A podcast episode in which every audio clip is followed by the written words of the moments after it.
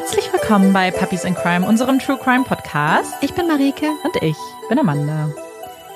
Wir nehmen diese Folge gerade auf nach einer anderen Folge. Wir sind richtig gut am Produzieren gerade.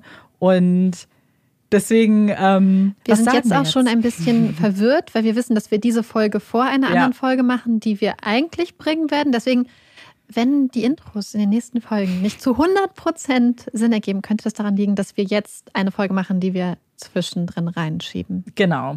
Und also nicht wundern. Ja, vielleicht war das Wetter da ganz anders an ja. dem Tag. Jetzt ist das Wetter ganz schön. Ich sage, es ist sehr schön sonnig draußen und ihr wart gerade Pipi machen. Ich habe hier alles vorbereitet. Also nicht mache ich, Olaf war Pipi machen. Ja. Und ja, ich weiß nicht viel über deinen Fall. Ich bin sehr gespannt, was du uns mitgebracht hast. Ja, ähm, an dieser Stelle vielleicht kurz mhm. dazu. Ähm, diese Folge mache ich. Ja. Das heißt, es Ach gibt ja. zwei Folgen nacheinander Stimmt. von mir. Das hat einfach den Grund, dass Amanda ins. Ausland muss für die Arbeit. Ja. Und dann haben wir kurz überlegt, ob wir gar keine Folge machen. Aber ich habe gesagt, ich habe einen Fall, der ist eher kürzer. Den würde ich dann machen. Und deswegen gibt es jetzt eine kürzere Folge Siehste? von mir, als quasi fast als extra. Ja, weil sonst. Weil sonst hätte es keine gegeben. Genau. Stimmt, siehst du, jetzt bin ich schon so verwirrt, das wäre ja. habe ich ganz vergessen. Das stimmt, ihr hört jetzt zweimal Marike hintereinander. Schlimm. Nein. Nein. Ich bin sehr gespannt. Ich kann mich zurücklehnen und ja, freue mich. Ja, wir ähm, gehen heute wieder in ein Land, in dem wir noch nie waren. Mm. Das stimmt nicht. Wir gehen nach Australien, also das Land, wo wir eigentlich gefühlt jede zweite Folge sind. Aber es ist ein recht frischer Fall. Es ist zur Mittagszeit, als Lynn die Schreie hört. Es ist die Stimme einer jungen Frau. Don't, schreit sie. Dann ein lauter Knall. Die Schreie kommen von der Straße. Lynn läuft sofort los. Sie rennt aus der Haustür, die Stufen hinunter, rennt zum großen schwarzen Eisentor und blickt hindurch. Da liegt jemand, mitten auf der Straße, direkt vor ihrem Grundstück. Ein Mann. Sein Kopf ist leuchtend rot, voller Blut, Ganz so, als hätte jemand einen Eimer roter Farbe über ihm ausgekippt. Er versucht sich aufzurichten und sich an Lins Auto hochzuziehen. Seine Hände hinterlassen rote Blutspuren an dem weißen Wagen. Dann steht er auf, stolpert, macht einen Schritt vor den anderen. Lynn ruft die Polizei. Forest Lodge ist ein hübscher kleiner Stadtteil von Sydney. Die Straßen sind gesäumt mit hübschen, gepflegten Häusern, die meisten typisch viktorianisch. Es gibt süße Cafés, Boutiquen und auch ein paar Bars. Große Bäume mit tief hängenden Ästen beschatten die Gehwege. Vogelzwitschern mischt sich mit den Geräuschen des Wohnviertels. Die Bewohnerinnen von Forest Lodge kommen aus aller Welt und sprechen die verschiedensten Sprachen. Viele von ihnen arbeiten oder studieren an der nahegelegenen University of Sydney. Hier in Forest Lodge ist es sicher. Man kennt sich, versteht sich Forest Lodge ist ein Ort zum Wohlfühlen, eine richtig schöne Nachbarschaft. Freitag, der 10. August 2018 zur Mittagszeit. Es verspricht ein schöner, entspannter Tag zu werden. In einem kleinen Haus in der Hereford Street in Forest Lodge machen sich Hannah und ihr Freund Blake fertig für den Tag. Sie haben lange ausgeschlafen, aber jetzt ist wirklich Zeit zum Aufstehen und Frühstücken. Hannah schlüpft in ihre rote Sporthose, streift ihr schwarzes Tanktop über rein in die Turnschuhe und die Handtasche über die Schulter. Dann macht sich die große junge Frau mit den hellblondierten Haaren auf den Weg. Sie verlässt das Haus, läuft die ruhigen grünen Straßen entlang zum Café in der Nachbarschaft. Mit gutem Kaffee startet es sich doch gleich viel besser ins Wochenende. Sie bezahlt und macht sich auf den Rückweg. Sie ist schon fast im Haus, als sie ihn sieht. Nur einen Moment. Ein junger Mann mit kurzen, rotbraunen Haaren und Bart. Er steht an ihrem Grundstück, am Tor, blickt hin und her, blickt über seine Schulter. Hm. Eine Sekunde wundert Hannah sich über diesen komischen Kauz, aber naja. Dann schlüpft sie durch die Tür ins Haus, bewaffnet mit leckerem Frühstück. Oder eher Brunch und bereit für einen schönen Tag mit Blake. Doch bevor die beiden sich zusammen hinsetzen können, bevor Hannah ihre Tasche überhaupt ablegen kann, steht da auf einmal jemand im Raum eine dunkle Figur. Es ist ein komplett schwarz gekleideter Mann. Er trägt Handschuhe, das Gesicht hinter einer Skimaske verborgen. Seine Pupillen wirken riesig. Hannah und Blake stoppt der Atem. Der Mann schreit sie an und richtet eine Pistole auf Blake. Give me the fucking money, schreit er. Wieder und wieder. Dann beginnt auch Hannah zu schreien. Sie hat Todesangst. Blake versucht ruhig zu bleiben, versucht dem Mann mit möglichst klarer, lauter Stimme klarzumachen, dass es hier kein Geld gibt.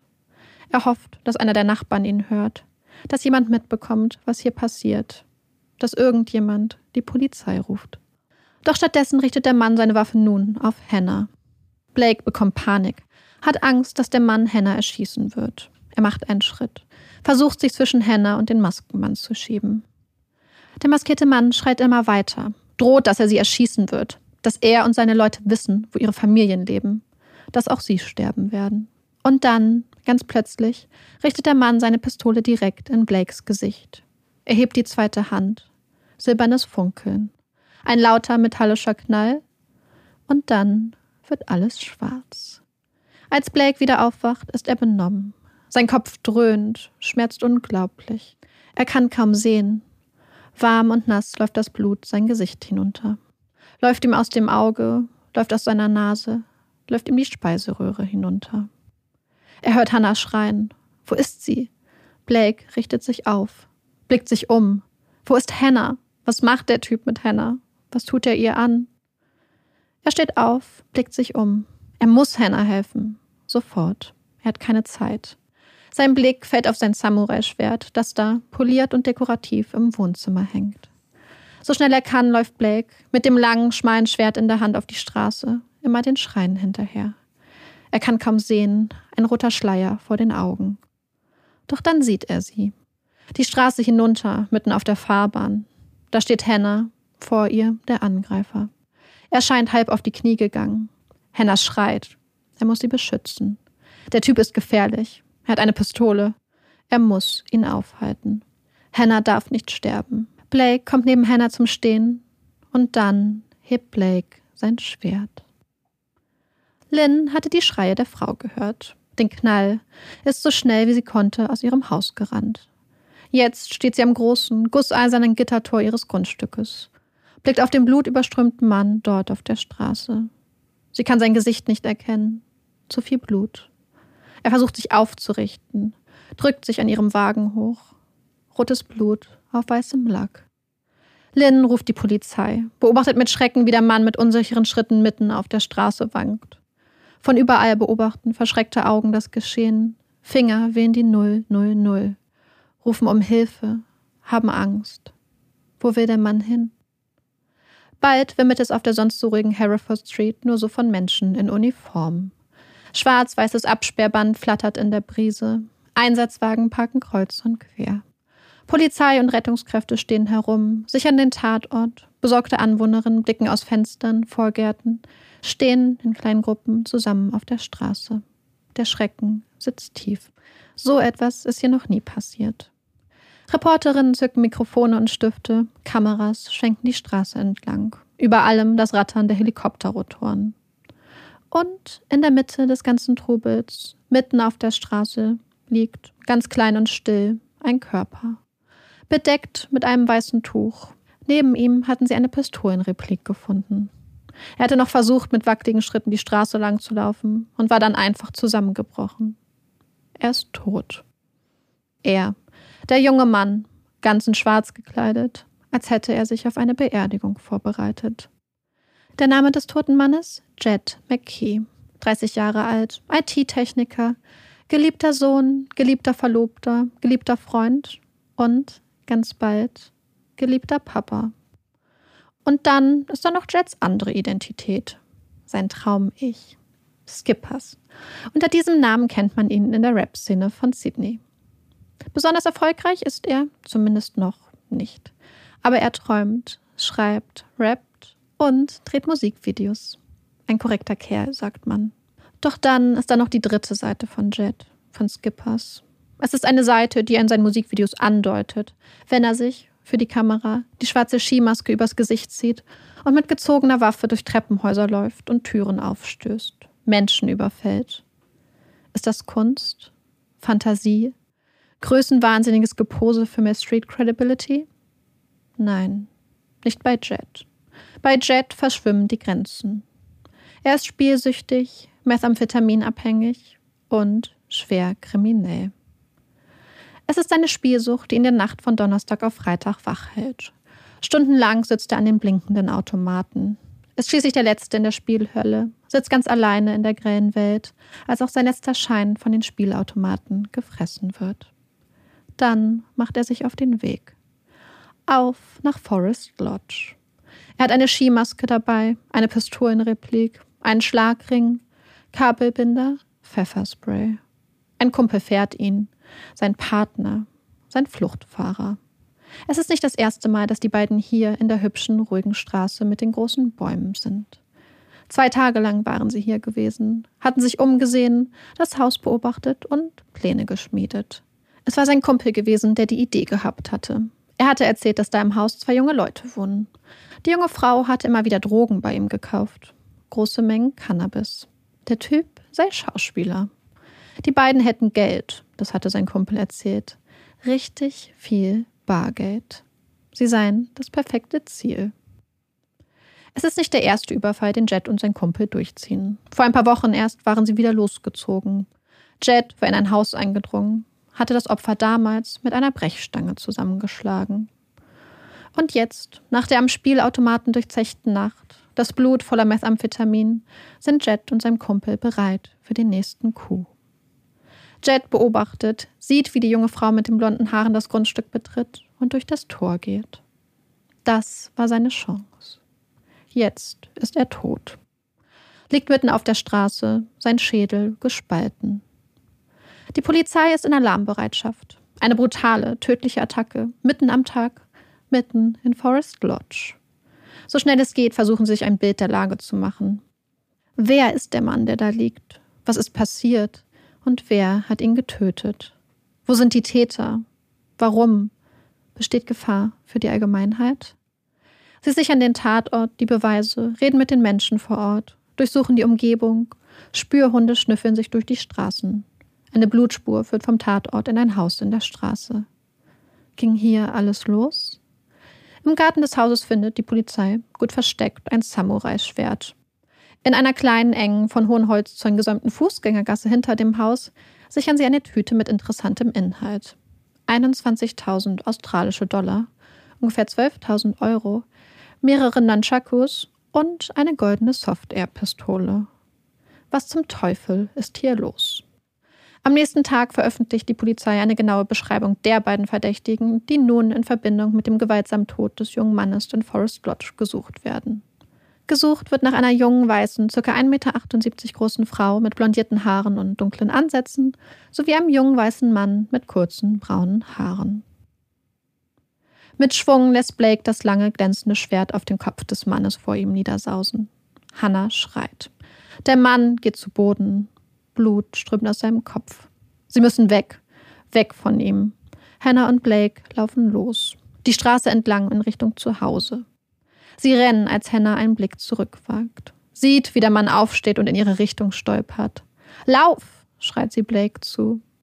Sie sprinten, so schnell sie können, rasen durch die Haustür, suchen voller Panik ein paar Sachen zusammen. Blake nimmt eine Tüte. Normalerweise ist sie für seine Schauspiel- und Trainingsutensilien.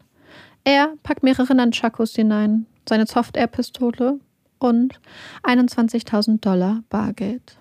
Sie müssen schnell sein, unglaublich schnell. Sie verstecken das Schwert im Garten. Und dann rennen sie. Raus aus dem Haus, verstecken sich vorsichtig in einer kleinen engen Fußgängergasse und warten. Hoffen, dass die Luft rein ist. Dann laufen sie weiter. Die Tasche mit dem Bargeld und den Waffen lassen sie zurück. Sie verbringen die Nacht im Hotel, vollkommen fertig. Was zum Teufel war das? Wer zum Teufel war das? Am nächsten Tag checken sie aus, Sie sitzen im Taxi, als sie erfahren, dass da ein junger Mann in Forest Lodge getötet wurde. Das kann nicht sein. Das darf nicht sein.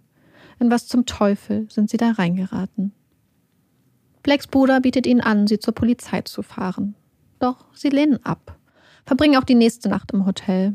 Auf Videoaufnahmen von Überwachungskameras sieht man die beiden. Blass, angespannt, Hannas blonde Haare unordentlich, fettig, mal unter einer Mütze versteckt, mal im Dutt. Blake versteckt seine Augen hinter einer dunklen Sonnenbrille. Am Sonntagmorgen melden sich die beiden bei der Polizei. Es geht um den Vorfall in Forest Lodge. Am Montagabend, nach anwaltlicher Beratung, fahren Hannah und Blake aufs Revier. Sie müssen das unbedingt aufklären. Doch als die beiden die Polizeistation betreten, werden sie festgenommen. Wegen des Mordes an Jet McKee. Sie müssen sich ausziehen. Ihre Kleidung wird beschlagnahmt. In blauen Anzügen werden die beiden voneinander getrennt vernommen und erkennungsdienstlich behandelt. Zusammengesunken sitzt Hannah im Verhörraum. Die Haare im unordentlichen Dutt, das Gesicht bleich. Die zitternde Unterlippe nach vorne geschoben. Ihre Stimme bricht. Nein, sagt sie, sie hatten nicht vorgehabt, McKee zu ermorden. Sie wollten sich doch nur verteidigen. Er hatte sie doch angegriffen, sie mit seiner Pistole bedroht. Sie erzählt, wie er ihr die Tasche vom Arm reißen wollte, wie sie sich weigerte loszulassen, wie sie ihm hinterherrannte, ihn schließlich zu fassen bekam und ihm die Tasche wieder entreißen konnte, wie er ausholte, um sie zu schlagen und dabei stolperte, dass er die Waffe in der Hand hatte und dass da auf einmal Blake neben ihr stand und zuschlug. Er wollte sie doch nur retten. Sie können nicht glauben, dass man ihnen Mord vorwirft, dass die Polizei glaubt, dass sie ihn absichtlich getötet haben, dass es keine Selbstverteidigung war, sondern ein bewusstes Zeichen, dass sie ein abschreckendes Exempel an Jet statuieren wollten. Ein Zeichen an die Unterwelt von Sydney, an die Gangs und Drogendealer. Das Zeichen, das mit Hannah und Blake nicht zu spaßen ist. Hannah und Blake als brutale, Samurai-schwingende Unterweltbosse, die einen Menschen töten, um ihre Macht zu demonstrieren. Blake, der als Schauspieler arbeitet, und Hannah, die Vorschullehrerin, können es kaum glauben. Nur weil sie eine kleine Menge Cannabis und viel Bargeld zu Hause haben? Weil Hannah zu viel kifft? Weil Blake, wie viele Schauspieler und Schauspielerinnen Martial Arts trainiert? Es ist eine Wendung, die selbst ihre Anwälte überrascht. Doch die Staatsanwaltschaft bleibt dabei. Ende 2020, gut zweieinhalb Jahre nach dem schicksalhaften Tag im August, beginnt der Prozess gegen Hannah und Blake. Immer noch vertritt die Staatsanwaltschaft die These, dass Hannah und Blake gemeinschaftlich entschieden, Jack McKee zu töten, um ein Zeichen an die Unterwelt von Sydney zu senden. Beide sind wegen Mordes angeklagt. Doch in der Mitte des Prozesses trifft die Richterin eine Entscheidung. Sie weist die Jury an, Hannah für unschuldig zu befinden. Sie könne keine Beweise dafür sehen, dass sie an der Entscheidung, McKee mit dem Samurai-Schwert zu töten, beteiligt gewesen wäre. Der Prozess gegen Blake geht jedoch weiter. Immer noch plädiert die Anklage auf Mord. Seine Anwälte plädieren auf Selbstverteidigung, also Freispruch. Am Ende des Prozesses berät die Jury einen Tag lang, wägt ab, überlegt und kommt schließlich zu einem Ergebnis. Sie sprechen Blake wegen Manslaughter, also Totschlag, für schuldig. Hannah wird später wegen Beihilfe nach der Tat für schuldig gesprochen. Drei Monate später, im März 2021, wird Blake Davis zu fünf Jahren Haft verurteilt. Zwei Monate später, im Mai 2021, wird Hannah zu zwei Jahren Community Service verurteilt. Wow, ich habe ähm, viele Fragen und Fragezeichen, glaube ich, eher so in meinem Kopf, mhm. weil mir scheint einiges noch ein bisschen unklar. Ja, das habe ich auch so gelassen. Es gibt noch ein paar Informationen, die ich habe. Und vor allem, ich glaube, was das Urteil angeht, hatte ich ganz viele Fragezeichen mhm. und habe dann gedacht, dass man das eigentlich ganz gut aufdröseln kann. Nochmal, bevor ich äh, zu irgendwas anderem komme, kurz zu den Quellen. Der Fall ist ja recht neu. Es gibt eine Dokumentation dazu, wo Hannah und Blake sich äußern. Das ist die einzige dieser Art. Und das heißt, ähm, es gibt jetzt nicht so viele Quellen. Was besonders schade war, weil es halt einfach keine Dokumente aus dem Gericht mhm. gibt. Zumindest noch nicht. Vielleicht kommt das noch. Aber in Australien ist das ja normalerweise oft so, dass man dann Einsicht hat.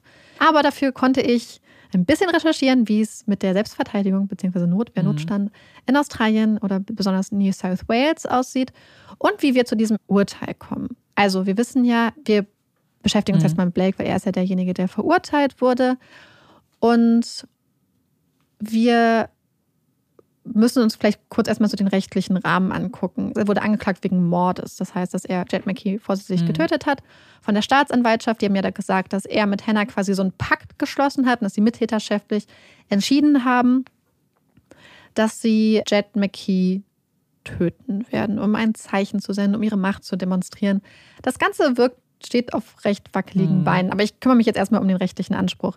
Das heißt, er wurde wegen Mordes angeklagt. Die Verteidigung hat gesagt, es war Selbstverteidigung. Also im Australischen heißt es Self-Defense. Deswegen gehe ich jetzt mal mit dem Wort. Im Deutschen gibt es ja noch die Unterscheidung zwischen Notwehr, mhm. also Rechtfertigung, und Notstand, was ja entschuldigend wirkt. Und jetzt gucken wir uns erstmal an, wann man Self-Defense als Verteidigung anbringen kann. Und zwar steht das im australischen Criminal Code von 1994. Und da heißt es grob, eine Person handelt in Selbstverteidigung, wenn er oder wenn sie glaubt, dass das Verhalten notwendig ist, um sich selbst oder eine andere Person zu verteidigen, den rechtswidrigen Freiheitsentzug von sich selbst oder einer anderen Person zu verhindern oder zu beenden, Eigentum oder Besitz, also im, in dem Beispiel hieß es Property, ich habe jetzt einfach Eigentum und Besitz gemacht, gegen rechtswidrige Wegnahme, Zerstörung, Schädigung oder Störung zu verteidigen oder um rechtswidrigen Landfriedensbruch zu verhindern oder eine Person, die rechtswidrig Landfriedensbruch begangen hat, wieder zu entfernen, zum Beispiel aus einem Haus oder von einem Grundstück. Ich meine, hier würde ich mal behaupten, dass der erste Fall einschlägig ist. Blake ist rausgerannt, hat gedacht, ja. dass Hannah vielleicht gleich erschossen wird. Und das ist auch das, was die Verteidigung angeführt hat. So, und jetzt haben wir diese zwei Optionen. Wir haben einmal die Möglichkeit, dass er verurteilt wird wegen Mordes, wenn gesagt wird, mhm. dass es keine Selbstverteidigung war. Und dann gibt es die Option, dass er verurteilt wird, beziehungsweise dass er freigesprochen wird, dass es einen Freispruch gibt. Und wie man jetzt diese Selbstverteidigung prüft, da gibt es quasi verschiedene Knackpunkte, die man sich angucken muss. Zum ersten Mal, was ganz, ganz wichtig ist, insbesondere in diesem Fall, ist, bei wem liegt die Beweislast? Mhm. Immer bei der äh, Anklage. Bei der Staatsanwaltschaft, genau. Ja. Die Staatsanwaltschaft muss nämlich in einem Prozess nicht nur die ganzen quasi Tatbestandsmerkmale etc., mhm. Vorsatz mhm. und so beweisen, sondern auch quasi widerlegen, dass die von der Verteidigung angeführte Verteidigung, Privilegierung etc., dass die einschlägig sind. Das heißt, die Beweislast für das, was jetzt kommt, liegt bei der Staatsanwaltschaft. Und dann muss man sich quasi zwei Fragen stellen. Beziehungsweise wir müssen uns noch eine Sache angucken. Denn es wird auch immer wieder von Belief geschrieben in, dem, in der mhm. Verteidigung, also bei der Selbstverteidigung. Das heißt, das ist noch wichtig zu betonen, es ist ein subjektives Element und es ist nicht nur objektiv nach äh, Tatsachen zu beurteilen ja. ist. Und dann kann man das im Groben quasi in zwei Prüfungsschritten prüfen. Zum einen befand sich der oder die Angeklagte in einer Situation, wo er oder sie glaubte, sich verteidigen zu müssen. Ja. Das, und zweitens war die Verteidigungsmaßnahme, die Verteidigungshandlung in der Situation in Anbetracht der Umstände, mhm. die er oder sie sich vorgestellt hat, angemessen oder verhältnismäßig. Und das können wir uns jetzt hier mal kurz angucken. Und das ist nämlich ganz interessant. Also die, gucken wir uns erstmal die Frage an, war, befand sich Blake in einer Situation, in der er dachte, dass er sich oder Hannah verteidigen musste? Wir können noch mal ganz zum Anfang gehen. Also, ich meine, wir wissen alle, dass da ein maskierter Mann in seine Wohnung eingedrungen ist. Dass diese Person ihn und Hannah mit einer Pistole bedroht hat. Wir wissen jetzt an der Rücksicht, dass es eine Pistolenreplik war mhm. mit Platzpatronen, aber das wusste er nicht. Dann gab es ja diesen Moment, wo für Blake alles schwarz wurde, wo er dann blutüberströmt aufgewacht ist. In diesem Moment dachte Blake, dass er erschossen wurde, beziehungsweise dass er angeschossen wurde, weil er hat nur die Pistole gesehen, hat ja. einen lauten metallischen Klang gehört und dann ist alles schwarz geworden. Was tatsächlich passiert ist, ist, dass der Typ, also der Angreifer, ihn mit einem Knuckle Duster, also einem Schlagring niedergestreckt hat. Es war ein massiver Schlag. Ähm, Blakes Augapfel ist verschoben worden. Sein Knochen ums Auge rum ist an mehreren Stellen gebrochen. Mhm. Und er hatte höchstwahrscheinlich eine Gehirnerschütterung. Und wir wissen ja, dass während Blake da lag, mhm. der Mann sich Hennas Handtasche geschnappt hat und Hannah dann hinterhergelaufen ist. Ja. Darf sie das? Ja, natürlich. Ne, Erstmal ja. darf sie das. Sie darf ihm hinterherlaufen und versuchen, ihr Eigentum zu verteidigen. Das ist ganz wichtig klarzumachen, ja. weil das ist ein Punkt, der immer wieder kritisiert wurde, warum sie das getan hat. Sie läuft hinterher. Blake hört sie schreien, denkt, dass er angeschossen wurde von einem Typ mit einer Pistole, läuft hinterher und dann sieht er, wie Hannah quasi mit diesem Typ so ein bisschen rangelt und da steht. Und er weiß, dieser Typ hat ihn gerade, beziehungsweise denkt, der Typ hat ihn gerade geschossen. Er hat das Schwert, denkt, Hannah wird gleich erschossen. Die beiden haben gesagt, dass eine Pistole auf sie mhm. gezielt hätte. Und dann nimmt er sein Schwert und schlägt genau einmal zu auf den Kopf des Angreifers. Dazu muss man sagen, der war so ein bisschen so wohl halb auf dem Boden, er war ja gestolpert und wollte von da irgendwie scheinbar, so beschreiben sie zumindest, mhm. so ein bisschen angreifen. Das ist erstmal die Handlung. Der springende Punkt ist jetzt der zweite. War seine Handlung verhältnismäßig? Und da gibt es so ein paar Punkte, die da mit reinspielen. Denn es geht ja auch hier wieder, durfte er denken, dass sie mhm. verhältnismäßig war? Und das ist ganz interessant. Wir müssen uns daran erinnern, die Beweislast liegt bei der Staatsanwaltschaft. Ja. Er und Hannah haben behauptet, dass Hannah mit einer Pistole bedroht wurde in dem Moment. Die Staatsanwaltschaft und auch die Richterin haben dem widersprochen. Denn es gab entfernt, also mhm. ungefähr 80 Meter entfernt war die dichteste Zeugin wohl, Leute, die gesagt haben, nee, wir haben keine Pistole gesehen. Aber neben ihm wurde ja eine Pistole gefunden. Also als er dann tot Eben. auf dem Boden lag, ja. war da eine Pistole. Und dann hat er das Schwert und macht einen Schlag. Aber es ist ein Schlag. Er hat nicht 20 Mal auf die Person eingestochen. Und wir müssen uns auch die Alternativen überlegen. Weil wenn wir uns überlegen, dass die Person eine Pistole hat, dann geht es hier um Sekunden. Also das ist jetzt wirklich so meine Einschätzung. Ja, ja, klar. Und deswegen würde ich persönlich denken, dass das durchaus verhältnismäßig war, wenn man davon ausgeht, dass er dachte, dass die Person seine Freundin mhm. mit einer Pistole, mit einer geladenen, scharfen Pistole bedroht und auch bereit ist zu schießen. Total. Ich glaube, was man da einfach nicht vergessen darf, dass dass das ja alles, wie du gesagt hast, so innerhalb von Sekunden passiert ist. Und warum hätte er auch so genau darüber nachdenken müssen? Das würde man ja nur tun, wenn wir jetzt das Wissen haben, so, oh, wenn wir in einer Notfallsituation sind, hm. Aber nicht mal dann würde man sich wahrscheinlich Gedanken machen, ah, nee, ich muss jetzt irgendwo hinstechen, wo es mir danach nicht zum Nachteil gemacht wird. Das ja. ist ja Quatsch. In dem Moment reagierst du ja einfach nur aus Emotionen, aus einer Angst heraus und bist und willst erstmal einfach nur diesen Mann von ihr wegbekommen und irgendwie schwächen. Genau. Und ich meine, wie viele alternative Gegenstände hätte er jetzt gehabt auch so? Natürlich klingt immer so ein Samurai-Schwert so dramatisch, weil man sich denkt, okay, das war wow. Halt für dekorative Zwecke hm. vor allem. Ja, aber ja. du würdest halt nach irgendwas greifen und das ist ja. so und hoffe und du würdest dir natürlich irgendwas suchen, womit du weißt, dass du zumindest so viel Schaden anrichten kannst, dass die Person ja. loslässt und ablässt von dir und äh, ja, den anderen Personen. Deswegen stimme ich dir da auch zu. Ich habe nicht das Gefühl, also wie du sagst, mhm. hätte er vielleicht noch die ganze Zeit drauf eingestochen, nachdem er schon am Boden liegt und verblutet, ja. dann ja, dann mhm. sehe ich das, was die Staatsanwaltschaft gesagt hat. Ich finde es auch so komisch, weil wo soll er denn die Waffe gehabt haben, wenn nicht? Ja, das ist halt die Frage. Vor allem Leute haben auch argumentiert, dass es diese Leute ja sehr weit weg waren. Mhm. Aber die Sache ist ja die, die Richterin und die Staatsanwaltschaft gesagt, naja, sie können ja nicht, also sie hat wirklich fast so gesagt, so, er kann ja nicht beweisen, dass der wirklich noch eine Bedrohungslage war. Sie glaubt ihm das nicht und er konnte ja nicht wirklich darlegen, dass da eine Waffe in der Hand war. Aber die Beweislast liegt. Ja, also ja, die, die Staatsanwaltschaft muss das über jeden begründeten Zweifel erhaben beweisen, mhm. dass das nicht vorlag. Ja. Und das ist ähm, ganz interessant. Aber jetzt fragt ihr euch wahrscheinlich, okay, aber ist mhm. es dann nicht also Mord? Ja. Weil dann ist ja die Selbstverteidigung nicht einschlägig. Und hier gibt es ein interessantes Konstrukt. Und zwar gibt es in einigen Bundesstaaten Australiens ein rechtliches Konstrukt, beziehungsweise so eine, das heißt eine Partial ähm, Defense, also eine teilweise Verteidigung. Und das heißt Excessive Force. Mhm. Das heißt, wenn du quasi diesen ersten Punkt bejahst, das heißt, dass die Person denken konnte, dass sie in einer Notwehrsituation war, aber den zweiten Teil, die Verhältnismäßigkeit, ablehnst und also dann davon quasi mhm. ausgehst, dass die Person excessive force, also exzessive Gewalt angewendet hat, kannst du die Person, dann wird sie nicht wegen Mordes schuldig gesprochen, aber wie den Totschlag. Das heißt, ja. das ist hier passiert. Mhm. Was aber, was halt bedeutet, dass sie gedacht haben, dass die Gewaltanwendung auch aus seiner Sicht übertrieben war. Das heißt, dass er hätte merken ja. müssen, dass das nicht passend ist. Und dann kommt man eigentlich auch ein bisschen zum Prozess. Ich muss aber noch zwei Sachen sagen.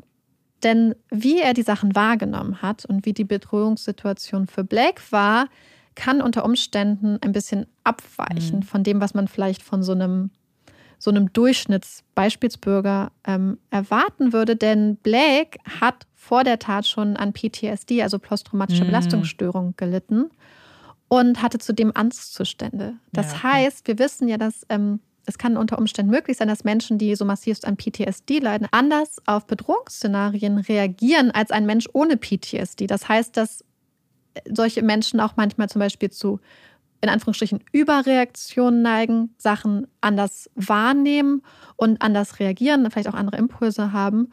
Das heißt, das muss man hier eigentlich auch noch mit reinbeziehen, dass er, wenn man subjektiv aus seiner Perspektive beurteilt und nicht subjektiv aus der Perspektive eines anderen Dritten, der sich in seiner Situation befunden hätte, das mit reinbeziehen muss. Mhm. Dass für ihn unter Umständen diese Bedrohungssituation noch viel, viel, viel intensiver war ja. als für einen anderen Menschen, für den das aber auch schon massiv bedrohlich sein muss und der wirklich um sein Leben wahrscheinlich Angst gehabt mhm. hätte.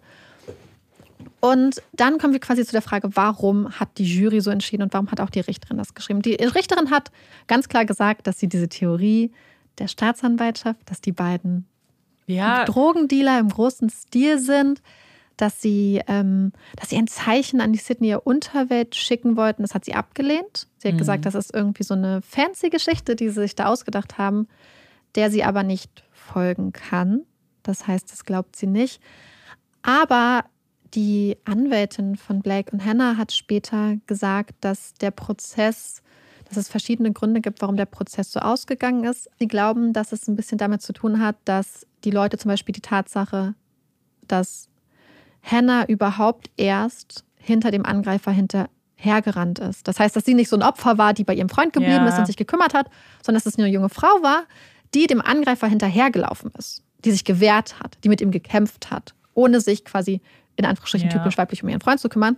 Das haben viele Leute in der Jury und eventuell, vielleicht, man weiß es nicht, die Richterin, ihr negativ ausgelegt. Sie wurde auch später gefragt, warum hat sie das gemacht und sie hat gesagt, sie kann es nicht wirklich erklären. Ja. Ähm, ein Psychologe hat gesagt, die war in dieser Situation, wo es halt diesen Flight- mhm. oder Fight-Reflex ähm, gibt, das heißt kämpfen oder fliehen. Und sie hat sich halt für kämpfen entschieden. Was da verstärkend hinzukommen kann, ist, dass sie auch vorher mit ADHS diagnostiziert mhm. wurde. Das heißt, das kann unter Umständen zu, in Anführungsstrichen, manchmal so ein bisschen nicht irrationalen, aber sehr impulsbehafteten Entscheidungen führen. Das heißt, es ist einfach ein Impuls von ihr gewesen sein konnte, den sie nicht so stark vielleicht kontrolliert hat. Ja. Das heißt, das kann auch noch dazu beitragen. Dann war das diese Sache. Nächste Problem, was wohl viele Leute mit ihr hatten, war die Tatsache, dass sie sehr viel Drogen konsumiert hat. Sie hat ganz viel gekifft, sie hatte regelmäßig wohl von diesem Kumpel von mhm. Jed Drogen, also Cannabis gekauft in größeren Mengen und hat das dann zwischen sich und ihren Freundinnen so aufgeteilt. Daraus wurde dann gemacht, dass sie Drogen im großen Stil okay. dealt. Aber sie hat gesagt, naja, ich kaufe halt größere Mengen ein, weil es mhm. günstiger ist und dann teilen wir uns das halt in unserer Freundesklicke so auf. Und ihre Anwältin hat auch quasi gesagt, es war fast wie so ein Drogentrial. Es war fast, als ob da wirklich so ein Drogenkartell oder so ein Drogenpärchen vor Gericht ja. stand und nicht eine Selbstverteidigungssituation nach einem Raubüberfall über ein Haus. Nächste Sache, die viele Leute kritisiert haben, warum seid ihr denn dann weggelaufen? Hm. Warum habt ihr mehrere, die sind dann Chakos, das sind Chakos kennen manche Leute, das sind japanische ähm, Waffe. Warum habt ihr die eingepackt? Warum habt ihr 21.000 ja. Dollar Bargeld gehabt und eingepackt? Und warum habtet ihr eine Software-Pistole und warum habt ihr die eingepackt? Und warum hattet ihr Waffen zu Hause? Und dann Blake und Hannah haben beide gesagt, dass sie in dem Moment nicht klar gedacht haben, mhm. was tatsächlich auch zu ihren Diagnosen passen würde. Da meinte ein Psychiater, dass es eigentlich mhm. durchaus Sinn ergibt, dass die beiden so gehandelt haben, beziehungsweise gehandelt haben, so dass man es nicht unbedingt nachvollziehen konnte. Und er meinte auch so, naja, wenn ich klar gedacht hätte, dann hätte ich nicht die Sachen eingepackt und sie dann in dieser kleinen Gasse einfach liegen gelassen. Ja. Dann wurde gesagt, naja, ihr seid doch geflohen, weil ihr Angst hattet, dass ihr in Schwierigkeiten kommt, weil wegen eurer Drogendealer-Tätigkeit. Mhm. meinte er so, ja, aber dann hätte ich doch das, die Drogen versteckt im Haus. Es war halt eine kleine Menge Cannabis da und dann meinte er so, ich hätte aber doch das Gras versteckt. Ja. Wenn ich das, wenn, wenn mein einziger Grund wegzulaufen ja. ist, dass wir unsere Verwicklung in Drogengeschäfte vertuschen wollen, dann hätte ich doch die Drogen versteckt. Hat er aber nicht gemacht. Ähm, und sie wurden quasi gefragt, warum habt ihr das so mhm. gemacht? Und sie haben gesagt, sie wussten es nicht besser. Sie haben komplett irrational gehandelt.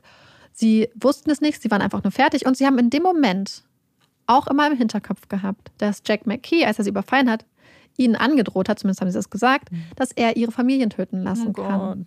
Dass er ihnen hinterherkommt. Der letzte Blick von Hannah war ein Blick zurück, und das ist ja auch von den Zeugen bestätigt, dass er ihnen hinterhergeht. Ja. Sie sind nicht davon ausgegangen, scheinbar, dass der Schlag tödlich war, haben gedacht, er verfolgt sie, haben gedacht, er hat vielleicht noch Leute da. Und deswegen haben sie sich auch nicht getraut, zu ihren Familien zum Beispiel zu fahren, weil sie Angst hatten, dass sie die Gangster ja. dann zu ihren Liebsten führen.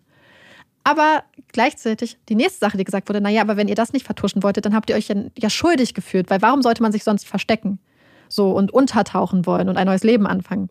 Ja. Sie sind drei Tage lang in Sydney geblieben, haben normal bezahlt, haben unter ihren Namen eingecheckt, haben außer dass Blake, weil er ja ein zerschlagenes Auge hatte, eine, eine, eine Ja. Brille getragen hat, haben sie nicht wirklich versucht, sich zu verstecken, haben mit Freunden telefoniert, haben mit Familie telefoniert, sind später zum Anwalt gegangen, sind in Sydney geblieben. Haben das Bargeld, was du brauchst, wenn du untertauchst, da gelassen. Er meint, sie waren einfach beide komplett überfordert von der Situation. Warum hat er Waffen da? Also A, Mhm. war er Martial Arts Aficionado, also er hat sehr, sehr gerne Martial Arts gemacht und er ist ja Schauspieler. Und ich weiß nicht, ich habe mir öfters schon mal Interviews mit Schauspielerinnen und Schauspielern angeguckt und viele reden davon, dass sie Martial Arts ausgebildet sind, weil das unter Ja. Umständen, zum Beispiel für Kampfszenen ähm, oder Polizeiszenen, ähm, so ein gutes Verkaufsargument für Ja. Schauspieler ist, wenn sie reiten können, wenn sie kämpfen können, wenn sie wissen, wie man Waffen richtig hält. Das heißt, in Anbetracht der Tatsache, dass er Schauspieler ist, ergibt das auch Sinn. Ja, ja, absolut.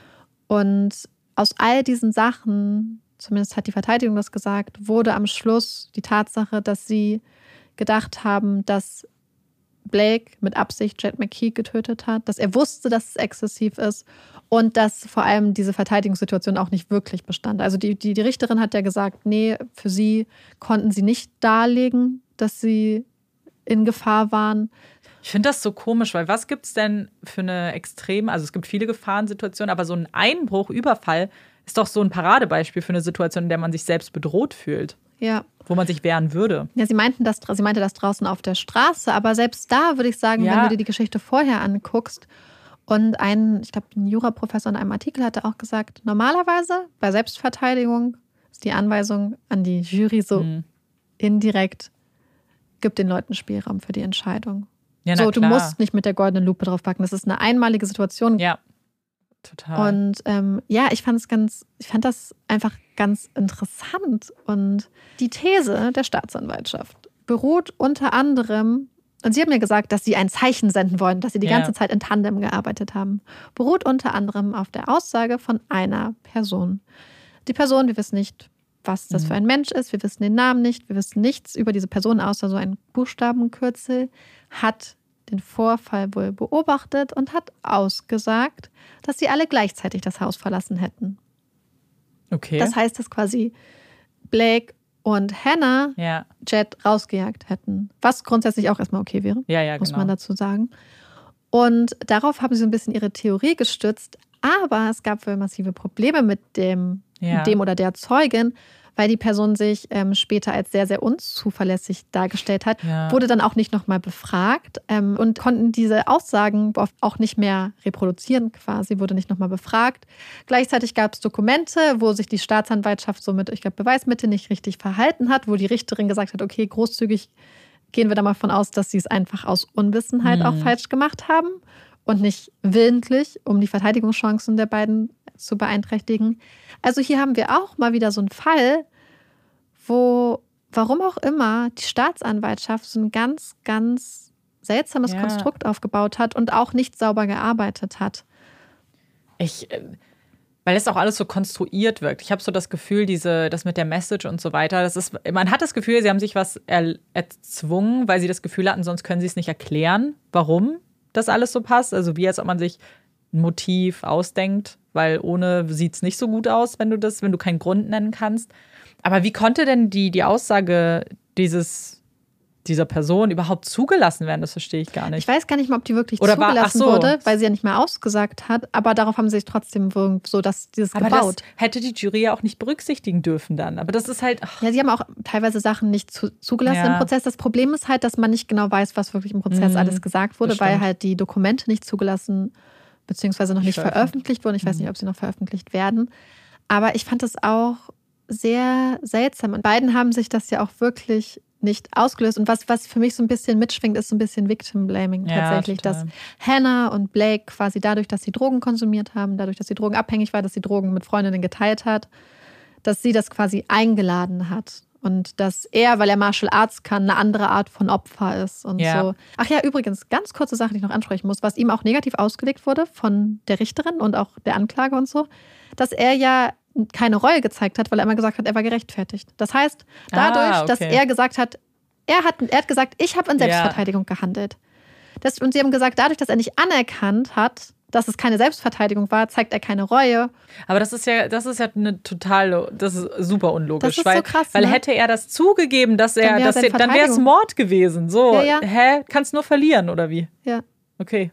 Ich glaube, eine Sache, die man ansprechen muss, er hat wohl irgendwann mal in irgendwo quasi angesprochen, ja, ich sage einfach, ich kann mich an nichts mehr erinnern. Hm, Und dann haben sie das. Selbst wenn du sagst, ja, ich habe ihn auf den Kopf geschlagen und ich kann mich daran erinnern, heißt es ja nicht, dass es nicht verhältnismäßig war, weil du Nee. dachtest das.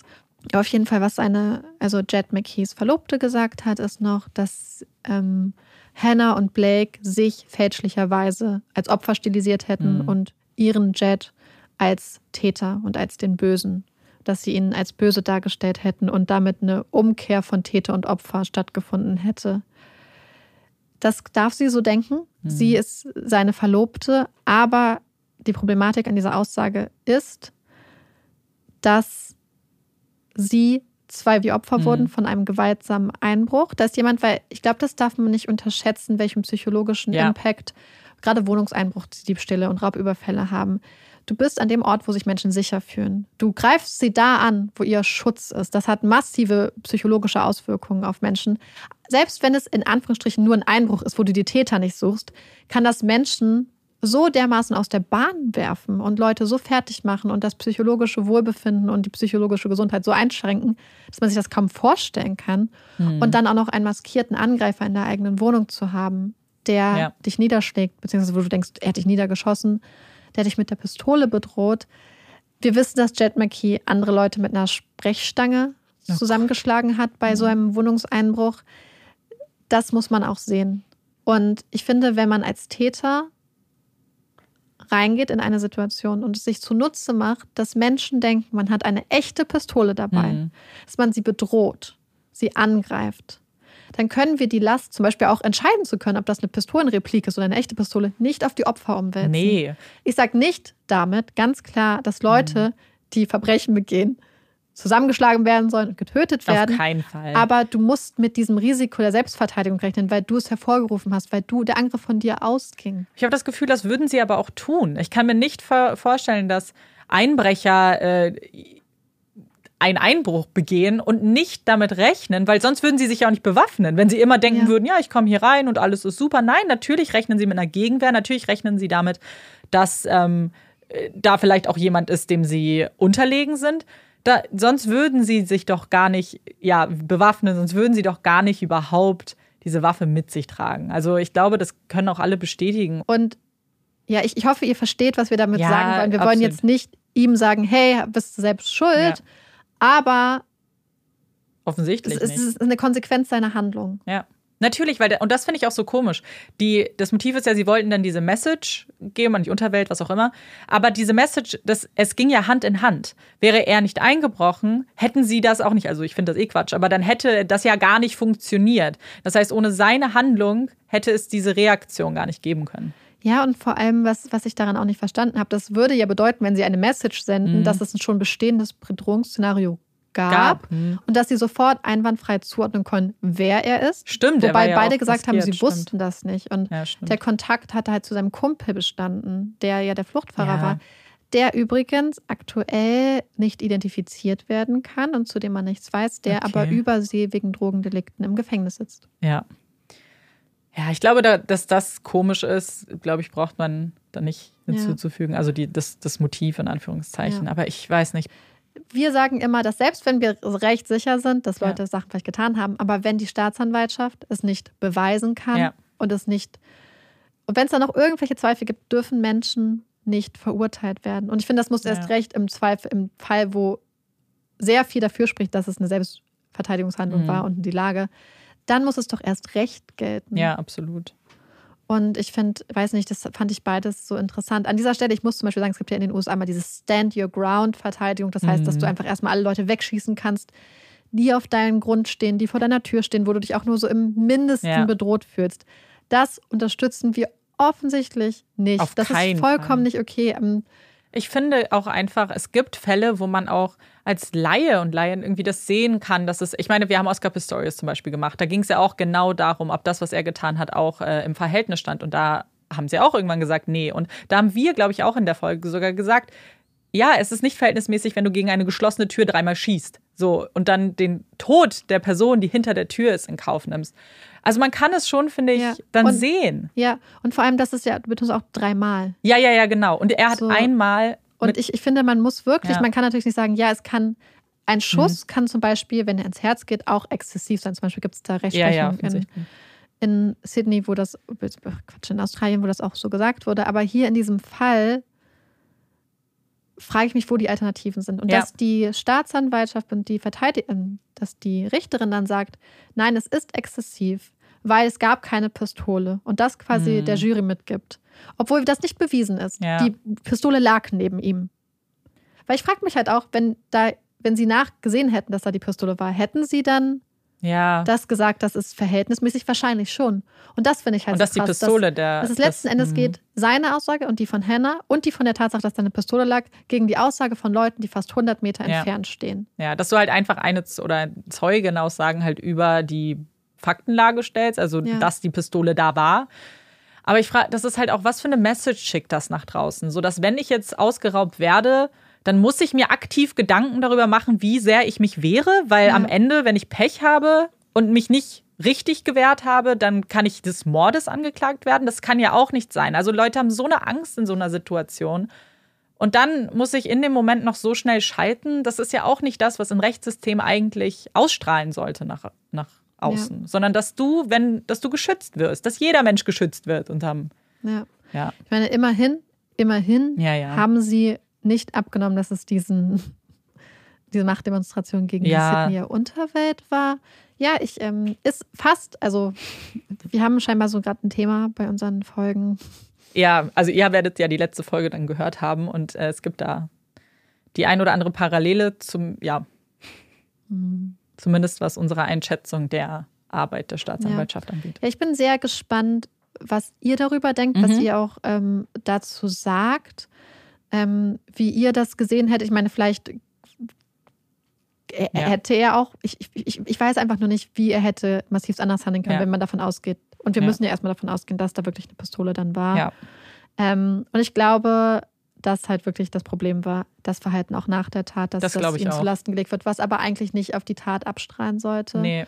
der Drogenkonsum, wenn jemand Drogen konsumiert, ist das kein Grund, dass man die Person angreifen und ausrauben kann. Das ist so absurd. Nee, Aber total. naja. Aber ich glaube auch, dass es tatsächlich mehr mit dem Verhalten zu tun hat, weil das sehen wir ja auch immer wieder in Fällen, dass gerade wenn jemand sich in verdächtig, in Anführungszeichen, verhält, verdächtig, was andere als verdächtig interpretieren, dass man dann das Gefühl hat, damit hat er sich oder sie sich als Täter, Täterin entblößt. Ja. Ja, danke für diesen aufwühlenden Fall auf jeden Fall. Ich bin auch gespannt, was ihr sagt. Und damit wir jetzt vielleicht ein bisschen aufatmen können, kommt jetzt unsere Puppy Break.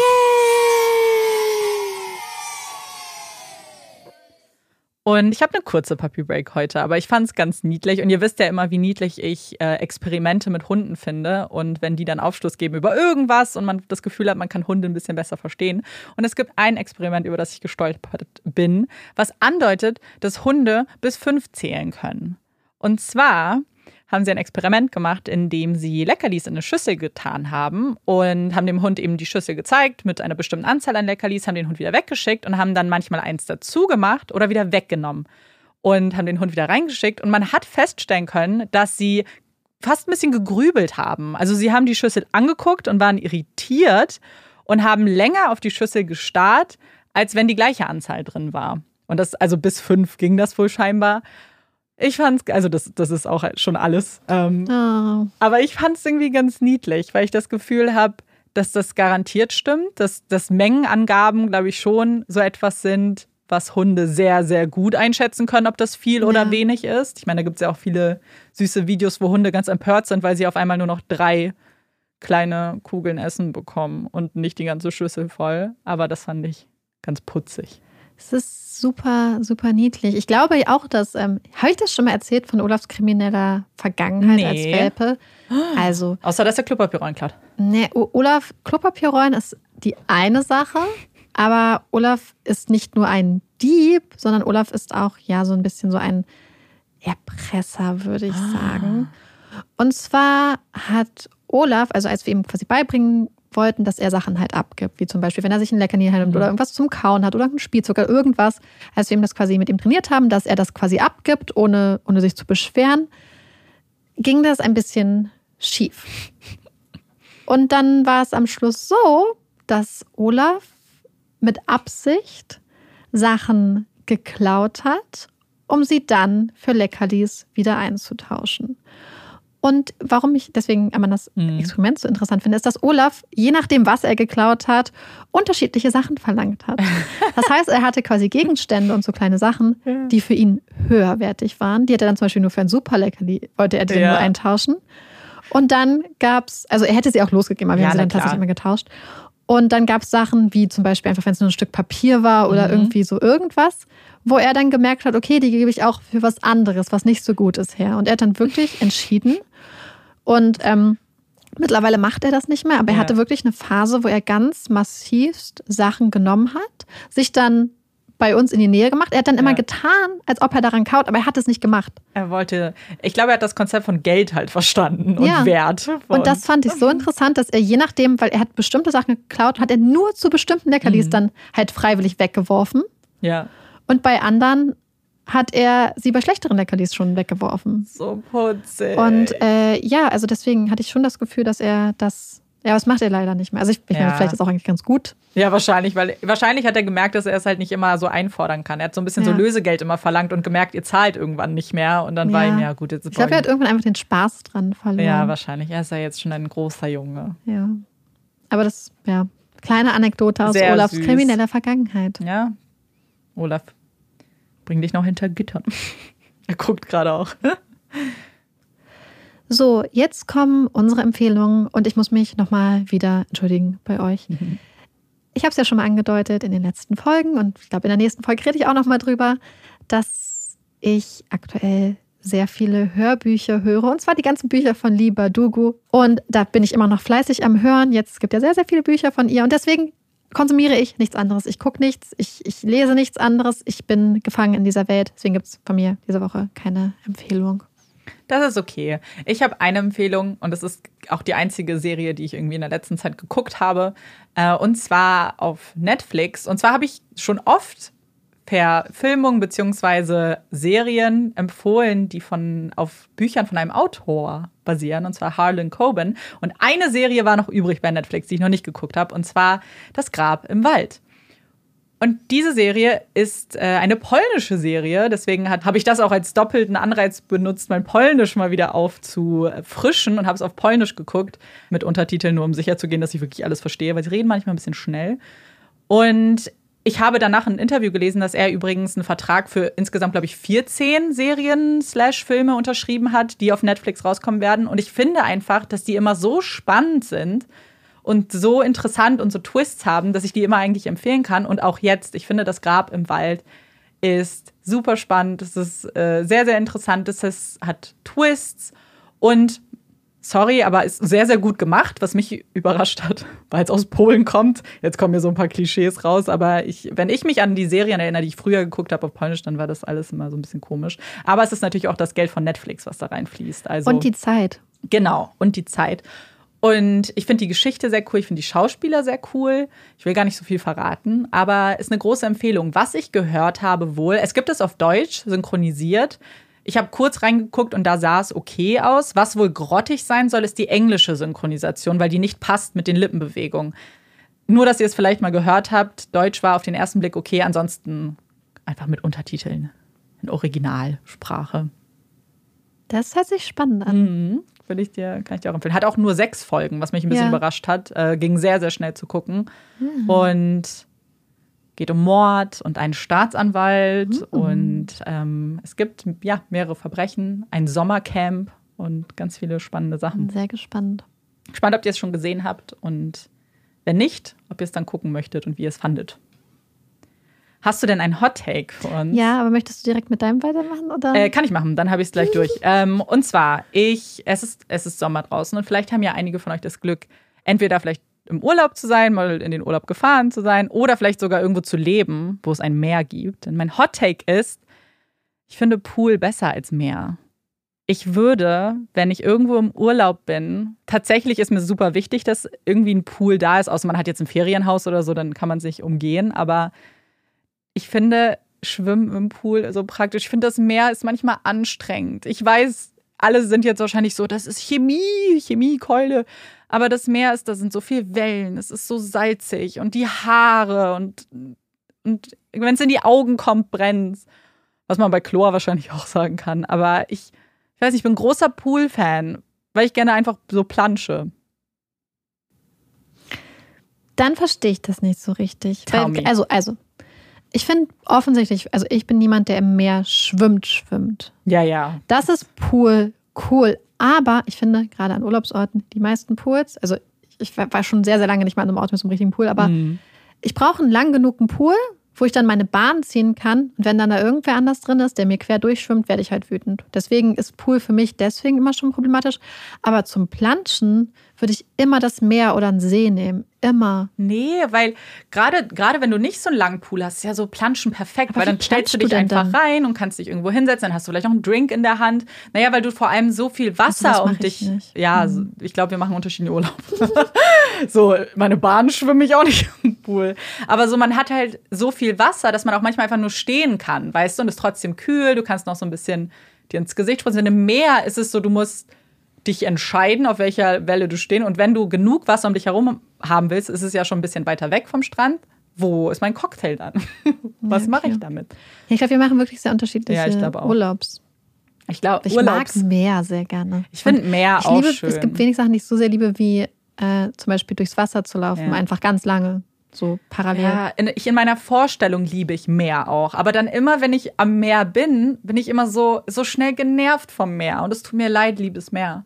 Aber so auch mit dem Sand und alles ist ja. so. Ich liebe auch so, wenn ich dann da liege, vielleicht, dann ist es auch cool. Und ich würde auch immer ans Aber Meer ich finde, das ist zum Beispiel schwer zu lesen manchmal, weil ja, man immer stimmt. eine ungemütliche Pers Position, Position hat. Hm. Aber am Pool, je nachdem, was es für ein Urlaub ist, ja. wenn es ein Hotelpool ist, sind da andere Leute, so ja, viele. viele ja. Und das aber ist am Meer, Meer, auch, aber auf andere Art und Weise. Ja, das stimmt. Das da hat man mehr Platz zum Ausweichen. Vor allem, ich liebe halt eigentlich so Sandstrand. Ich weiß auch nicht warum, mhm. aber dann nervt mich der Sand halt trotzdem. Das ja, ja, das mit dem Sand verstehe ich. Ja, ich weiß nicht. Das ist so, ich, ich gehe auch immer ans Meer, weil ich das Gefühl habe, so wenn hier ein Meer ist, dann will ich das ja auch sehen und dann will ich das mhm. schon machen. Und jedes Mal denke ich mir, ja, okay, und dann plansche ich aber im Pool. nee, ich bin nicht so mega Pool-affin. Ich finde Pool schon cool, aber. Oh, ich liebe Pool. Hm. Was ist denn dein Hot Take? Also, ich habe ihn Amanda schon mal angedeutet.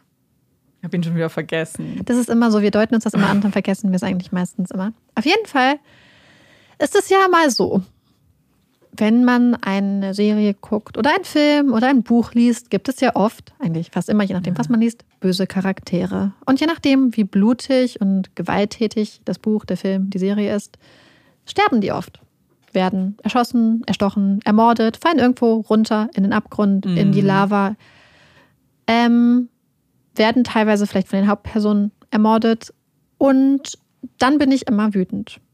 Mich regt wenig so auf, wie wenn die bösen Charaktere, gerade so der Kopf von einer Riesenverschwörung oder der Anführer ja. von einer Armee oder jemand, der wirklich über viele Folgen oder über einen ganzen Film brutale Sachen gemacht hat und Verbrechen begangen hat. Und die Person ist dann einfach tot. Dann bin ich wütend, weil ich möchte, mhm. beziehungsweise der Gedanke, dass diese Person dann einfach tot ist und sich nicht den rechtlichen Konsequenzen ja. für ihr Handeln stellen muss, nicht den sozialen Konsequenzen, gar keine Konsequenzen hat. Ähm, weil natürlich ist die Person tot. Und ja. was mich auch zum Beispiel aufregt, ist, wenn dann quasi in Anführungsstrichen eine gute Person einfach aus Rache die böse Person umbringt. Ja. Das, es gibt wenig Sachen, die mich so wütend machen. Aber das macht mich wütend. Ich habe das Gefühl, dass das einfach ein ganz einfacher Weg ist, rauszugehen. Mhm. Und für mich hört es ja da nicht auf. Und ich meine, deswegen beschäftigen wir uns mit True Crime. Und ich bin wirklich immer sehr, sehr wütend. Ich meine, es gibt Bösewichte, wo man einfach nur dann einmal durchatmen kann, wenn sie ausgeschaltet sind. Wo man so denkt, okay, cool, ich hätte die Grausamkeit nicht weiter ausgehalten. Aber selbst da wünsche ich mir, dass die Person ihr Leben lang im Knast schmort. Oder ja. dass sie es bereut. Du nimmst, also ich habe einfach das Gefühl, dass dass jede Person, die böse Sachen begeht, hm. dafür bezahlen muss, aber auch richtig. Ja, ja, klar. Sehe ich auch so. Ich, hab, ich finde, manchmal hat man dann das Gefühl, dass einem auch Informationen verloren gehen, wenn die ja. Person tot ist. Wenn man jetzt wirklich an einen klassischen Verbrecher denkt, dann hat man ja das Gefühl, oh, vielleicht kann der jetzt noch mehr erzählen. Also denke ich persönlich über vielleicht ein Motiv und kann mir noch mehr, so, dass man auch noch mehr Informationen bekommt. Aber das ist auch, glaube ich, sehr unserer True Crime. Ja, aber gerade so bei so Thriller und Krimis, die nicht über Staffeln gehen, ist ja. dann oft vorbei. Genau. Und dann, und dann wird es doch eigentlich spannend. Als ob, als ob niemand das, als ob man das Gefühl hat, so wir müssen den Leuten das jetzt nicht ganz erklären. So, doch. wir haben den Täter gefunden, er ist, oh, er ist gestorben, reicht doch. Er ist, er, der Böse ist weg. Und ich glaube, dass einfach unterschätzt wird, wie viele Menschen genau das interessiert. So, aber warum? Aber es ist halt einfacher so. Ja, weil ja, du musst nicht noch in die Tiefe gehen, du musst nicht so stark abtauchen. Auf jeden Fall bin ich dann immer wütend, weil ich einmal so auf der Storyline möchte, mhm. dass die Person bezahlt ja, ja, und Konsequenzen hat. und weil ich manchmal einfach, also ich finde das einfach doof. Ja, ich finde, die sollen nicht getötet werden. Ja, ich finde auch. Grundsätzlich. Was ist mit Voldemort? naja, aber zum Beispiel ganz theoretisch. Ja. wünscht man sich nicht, abgesehen davon, dass er natürlich außer Gefecht werden muss, ja. dass er die Konsequenzen trägt, in dem Sinne, dass er sieht, wie seine große Version mhm. zerfällt. Deswegen, und dass er es vielleicht, also ich meine, ich glaube nicht, dass Voldemort bereuen könnte jetzt, aber das ich, halt. ich, bei denen, die nicht so böse sind, wünsche mhm. ich mir, dass sie es bereuen. Ja. Bei manchen Kennst du das auch, wenn zum Beispiel in Filmen dann eine Person immer sagt, äh, das ist nicht gefährlich oder so, oder das mhm. ist so, oder die sind gut, oder dies oder das, oder jemanden verrät? Ja, und die, die Person ist ein Verräter. Und dann stirbt die Person sofort. Die Person kann nicht mal bereuen, dass sie Scheiße gebaut ja. hat. Das ist ja, doch doof. Voll. Sie soll doch. Neues, Neues war es ganz. Ich weiß nicht mehr, was ich geguckt habe oder ob ich es gehört habe. Da hat eine Person irgendwas gemacht, das war mega dumm. Hm. Und dann ist die Person direkt gestorben. Und ich dachte so, What? die Person kann nicht mal einsehen, dass sie einen Fehler gemacht hat. Ja. Da gab es gar keine Zeit. Du sollst schon sehen, dass das jetzt dein eigener Fehler ist. Ja, total. Wenigstens mal reflektieren ja. über deine Tat. Aber da geht man wahrscheinlich dann zu realistisch halt einfach an so fiktive Geschichten ja, ran. Das, man wünscht sich das immer dann. Aber gerade weil es fiktiv ist, müsste das ja. eigentlich möglich sein. Natürlich. Kannst ja, ja alles möglich machen. In Fiktion. Ja, aber deswegen bin ich immer sehr glücklich, wenn da dann irgendwie noch so eine, so eine Abrechnung kommt. Ja. Und die Person sehenden Auges sieht, was sie kaputt gemacht hat, was ihr jetzt passiert. Das finde ich auch. Aber deswegen, ich mag es nicht, wenn es zu brutal ist oder die Person einfach tot ist. Ja. Naja, das ist so mein, meine fünf Cents zu äh, Tod von Serienbösewichten. Bin gespannt, was gut. ihr sagt. Vielleicht gibt es da draußen noch Leute, die sich einfach wünschen, dass da kurzer Prozess ist. Die einfach dann wird. froh sind. So. Ja.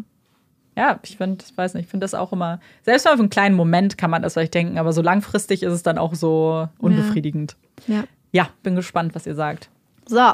Die Folge ist vorbei. Wir haben alles, alles abgehandelt. Ja, Amanda muss gleich noch den Fall von letzter Woche ja, quasi für euch editieren. letzte Woche, genau. Ja. Das wird lange dauern und wir müssen jetzt noch was essen. wir müssen, vielleicht. ich wollte gerade sagen, ich habe auch richtig Hunger. Deswegen beeilen wir uns. Ja. Und wir hoffen, euch hat diese Folge gefallen. Ihr hört uns auch beim nächsten Mal wieder zu. Ich bin Amanda. Ich bin Marike. Und das ist Puppies in Crime. Tschüss.